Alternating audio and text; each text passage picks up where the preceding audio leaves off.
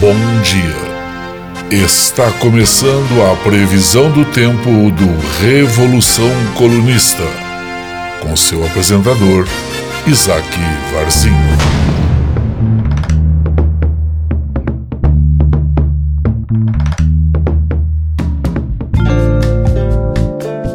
Bom dia, hoje é terça-feira, dia 11 de agosto, e está entrando no ar mais uma edição da Previsão do Tempo do Revolução Colonista aqui no nosso Spotify, esse programa que vai ao ar de terça a sexta-feira, pelas manhãs, sempre trazendo para você o clima do dia no Brasil, seja esse clima meteorológico ou político.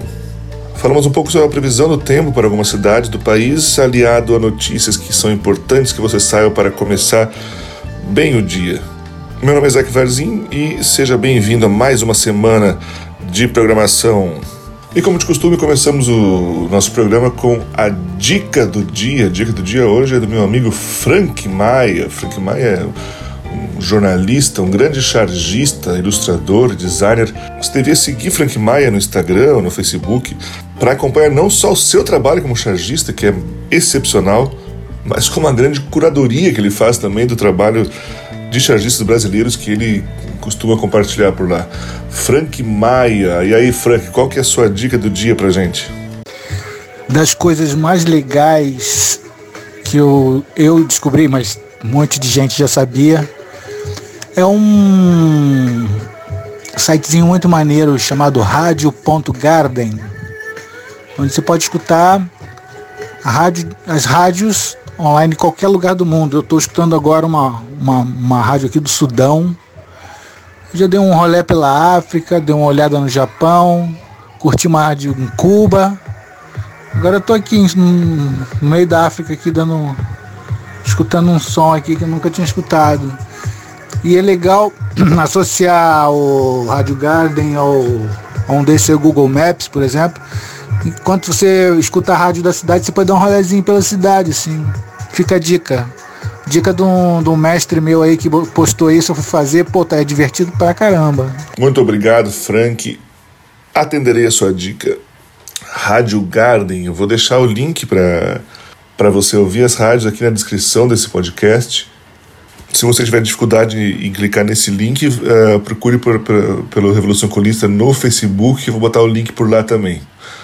Valeu, Frank, muito obrigado. E agora, sem mais demora, vamos à nossa previsão do tempo, mas não sem antes ouvirmos os nossos comerciais. Esse programa é apresentado por Revolução Colunista, canal no YouTube e podcast no Spotify. Sendo um apoiador financeiro do Revolução Colunista, você não vai ficar mais bonito, você não vai ficar mais rico, seu casamento não vai melhorar, seus filhos não vão ser mais inteligentes, você não vai ganhar mais dinheiro, seu salário não vai aumentar, você não vai ser promovido. Mas pense assim: você estará colaborando com um canal onde diariamente você poderá ver alguém falando mal do seu presidente, escrachando com um burguês escroto. E mais, você receberá conteúdo diário e lives exclusivas, fazendo parte de uma comunidade de pessoas interessantíssimas. E o mais importante de tudo, obviamente, ajudando a gente a pagar o nosso aluguel.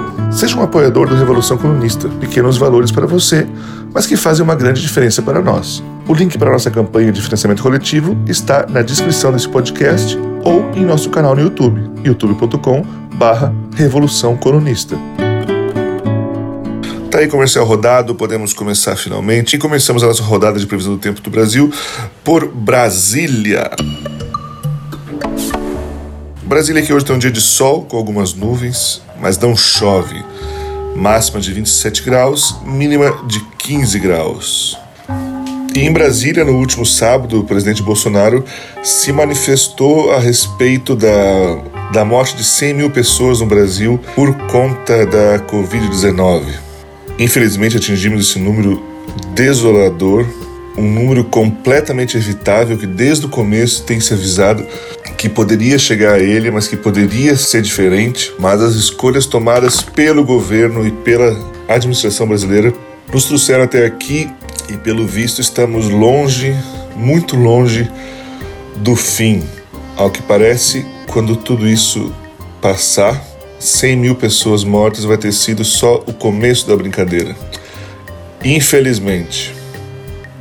Mas é claro, Jair Bolsonaro se manifestou nesse dia como É, praticamente todas as pessoas do Brasil vieram a público dar a sua opinião, a sua, a sua nota de pesar, de solidariedade, de dor. O mínimo que poderia se esperar de um presidente é que ele fizesse a mesma coisa e Bolsonaro o fez. Nesse dia, logo após a confirmação desse, desse dado, desse número dos 100 mil mortos, Bolsonaro postou uma foto no Facebook onde estava escrito: Parabéns, Palmeiras campeão paulista 2020. É, minha gente, esse é o presidente de vocês, meu povo. Que é a tristeza de 100 mil pessoas mortas perto do Palmeiras campeão, né? Que viagem errada se tornou esse país, meus amigos. Que maravilha, que coisa louca. E continuando agora, vamos para Salvador. Em Salvador, um dia de sol com muitas nuvens, período de céu nublado com chuva. À noite, o tempo fica firme máxima de 28 graus e mínima de 21 graus. E essa semana na Bahia, após a exibição de uma matéria pela TV Record expondo a exploração de trabalhadores em campos de sisal na Bahia, Wilson Andrade, representante das indústrias do setor, concedeu uma entrevista defendendo os empregadores da área. Porém, após despedir da repórter, ele não desligou a chamada de vídeo e desmentiu os próprios argumentos. Questionado sobre as condições de trabalho análogo à escravidão no campo, o presidente da Sindifibras, Sindicato das Indústrias de Fibras Vegetais do Estado da Bahia, negou irregularidades e garantiu que o setor é preocupado com as condições de trabalho.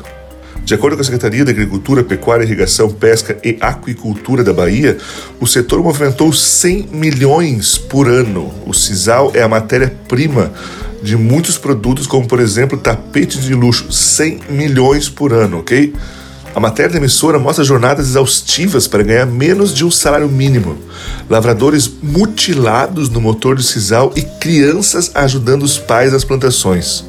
Durante a entrevista, Andrade admitiu que o setor precisa melhorar, mas afirmou não ter conhecimento de quanto um cevador de sisal ganha por mês. Ele sabe dos 100 milhões, mas quanto o trabalhador ganha ele não sabe. Com o fim da entrevista, Andrade se despede e comenta os questionamentos da emissora com uma pessoa que está fora do quadro de sua câmera, sem perceber que ainda está com o áudio ligado, e ele desmente tudo o que acabou de defender. A defesa do setor está feita. Ela está querendo colocar na conta da indústria.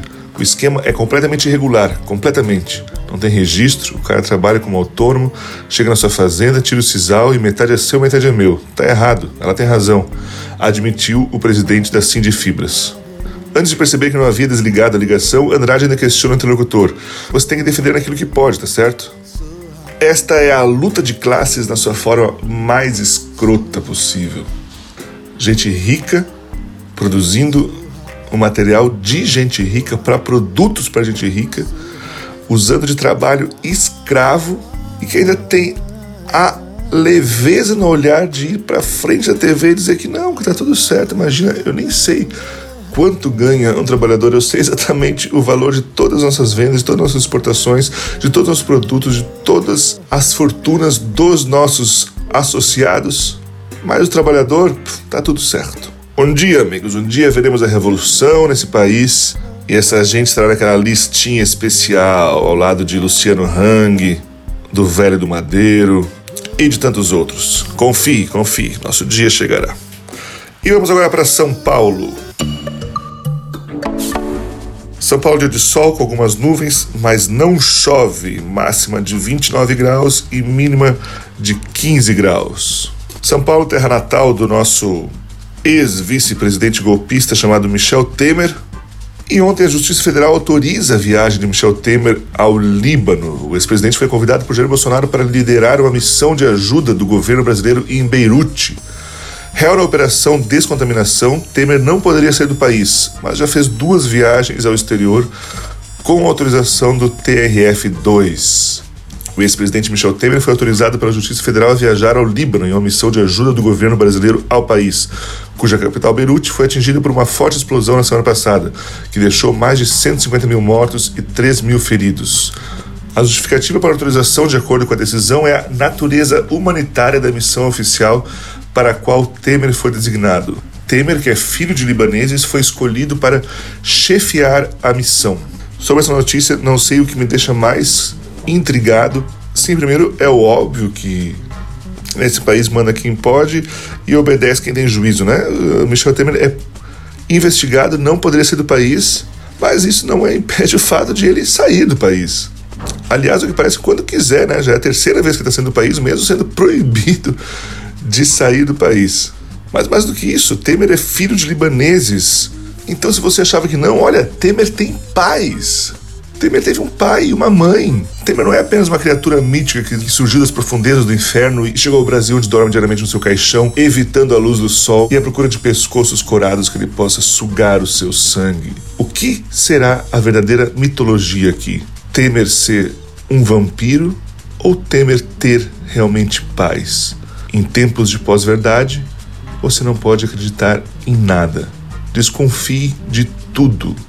Queremos os fatos. E vamos agora para o Rio de Janeiro. Rio hoje tem um dia de sol com algumas nuvens, mas não chove. Máxima de 33 graus e mínima de 14 graus.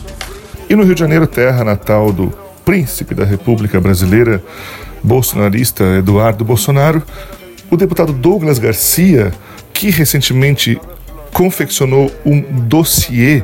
Ele juntou mais de mil nomes de pessoas do Brasil que, segundo ele, eram ligadas ao movimento antifascista, que ele chama de terroristas. Eu não sei se você sabe, mas o antifascismo não é um movimento organizado, não é um partido político, não é uma organização.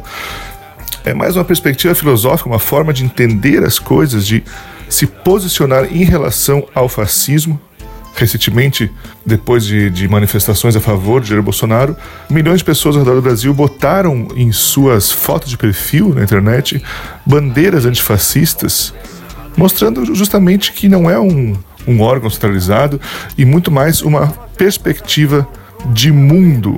Mas por algum motivo, bolsonaristas ficaram, se sentiram ameaçados por isso. E esse deputado fez uma lista com mil nomes incluindo fotos, dados pessoais, telefone, e-mail de pessoas que, segundo ele, seriam ligadas a esses movimentos.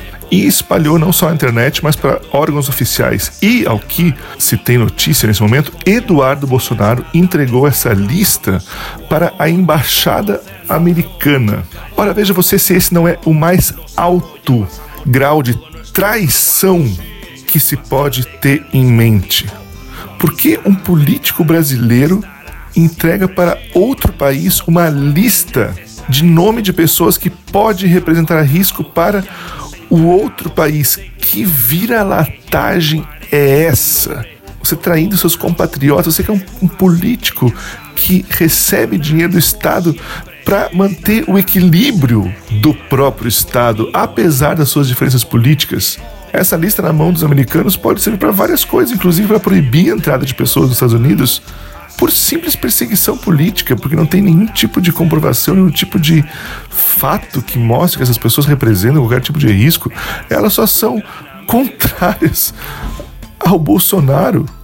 Eduardo Bananinha é um traidor da pátria, é um traidor do Brasil. Isso é uma, uma coisa patética, uma coisa que fede e faz isso a troca de quê? De ganhar um biscoitinho como seu pai, para ser visto como um bom filhote para os americanos? Veremos em breve o dia em que Eduardo Bolsonaro será escorraçado pelos americanos como todo bom vira-lata.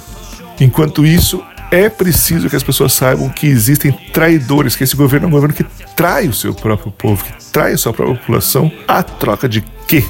Queremos saber o que, que vocês ganham de volta com isso, meus amigos.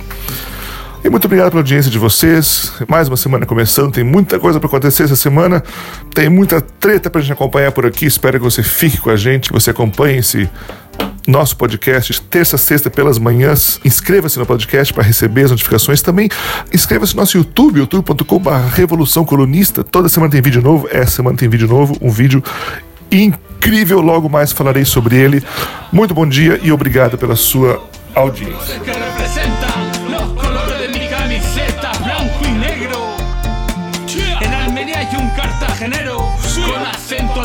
Según tú. El domingo escucho tu programa viendo los goles de mi equipo en Canal Sur.